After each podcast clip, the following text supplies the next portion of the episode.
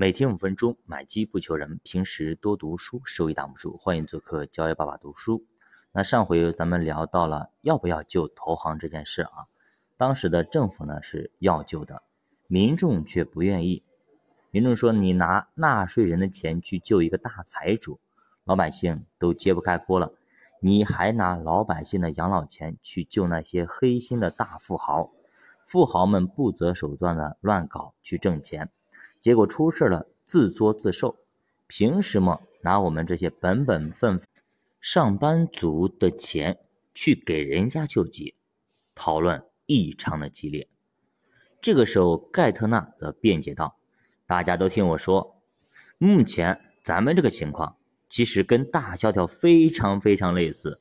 如果没有强有力的政策，那么以后普通民众家庭收入也会锐减。”房贷和教育以及日常的生活成本都会提高，储蓄会贬值，失业率一直会下降，然后甚至失控。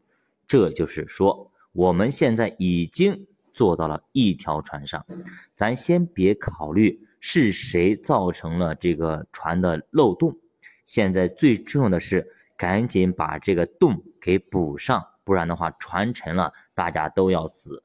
以后的事儿。以后再说。其实这就相当于家里有俩孩子，大儿子呢听话本分，小儿子呢就比较作妖。那么这个时候，小儿子说：“我要分家。”父亲说：“别分。”小儿子说：“我肯定要分，我要分一半走。”最后家长拗不过儿子，给小儿子分家，分走了一半财产。小儿子拿着钱可以说是到外国去了，啊，任意的挥霍挥霍，最后挥霍一空。搞的是身无分文，最后没办法咋弄？最后给人家去打长工，哎，给人家去喂猪。后来实在是没得吃啊，去吃猪食，被主人发现，直接被揍了一顿。小儿子在将要被饿死的时候，想想，哎，我父亲家不是很有钱吗？那我现在的话就是身无分文，马上就饿死了，那咋弄呢？不如我回家吧，对吧？这个时候就回到了他的父亲的家里。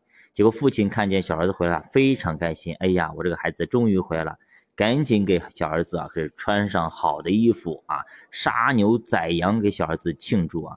这个时候大儿子听见就不开心了呀，我在家里你没给我杀过牛，没给我宰个羊，平时呢也对我也很一般，我平时是省吃俭用。对不对？现在这个小儿子把你的家就挥霍一空，挥霍了一半财富，结果现在回来之后，你给他杀牛又是宰羊，又穿上上好的袍子，哎呀，他非常非常不开心。凭什么拿这些本来属于我的钱给我的弟弟呢？结果父亲就说啊，你儿儿子呀，这些家产都是留给你的，对吧？你看你弟弟，对吧？以前呢跑出去了，不认我这个爸爸了，现在呢他又从外地回来了，我又多了一个儿子。再说，我会眼睁睁看着我的小儿子被饿死吗？所以呢，两个人呢矛盾就非常大。那么杰米戴蒙的说法就更通俗易懂。他说啊，买一栋别墅和买一栋着火的别墅是两回事。那意思就是说啊，现在贝尔斯登是一个烫手的山芋，大家只能齐心协力，没人会在中间获利。其实戴蒙也犹豫过。因为呢，这个窟窿实在是太大了，达到了三百亿美元。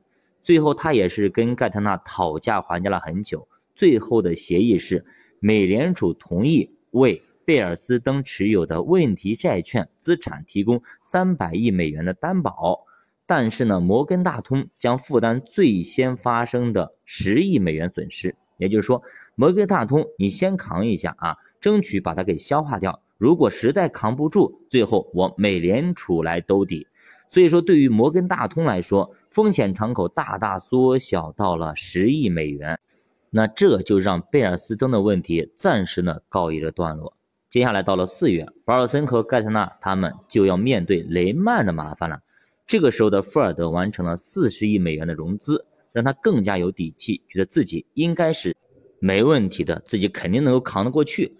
但是呢，保尔森对于雷曼的高杠杆率是非常非常担心，当时已经达到了三十一比一啊，那么美林低一点儿也是二十六点九比一。保尔森让他们尽可能把杠杆给降一降，但是富尔德的认为啊，做空者才是罪魁祸首。保尔森也很为难，美国轻易不会去改变市场规则，所以他只能答应啊，一旦发现违规做空，会及时制止。也就是说，正常的做空没办法阻止，不然的话，华尔街没法交易。鲍尔森最想干的事，其实还是让富尔德尽快去出售雷曼，把它卖掉吧，像贝尔斯登一样，找一个更大的接盘侠给他接掉，这样大家都心安理得，都好做事。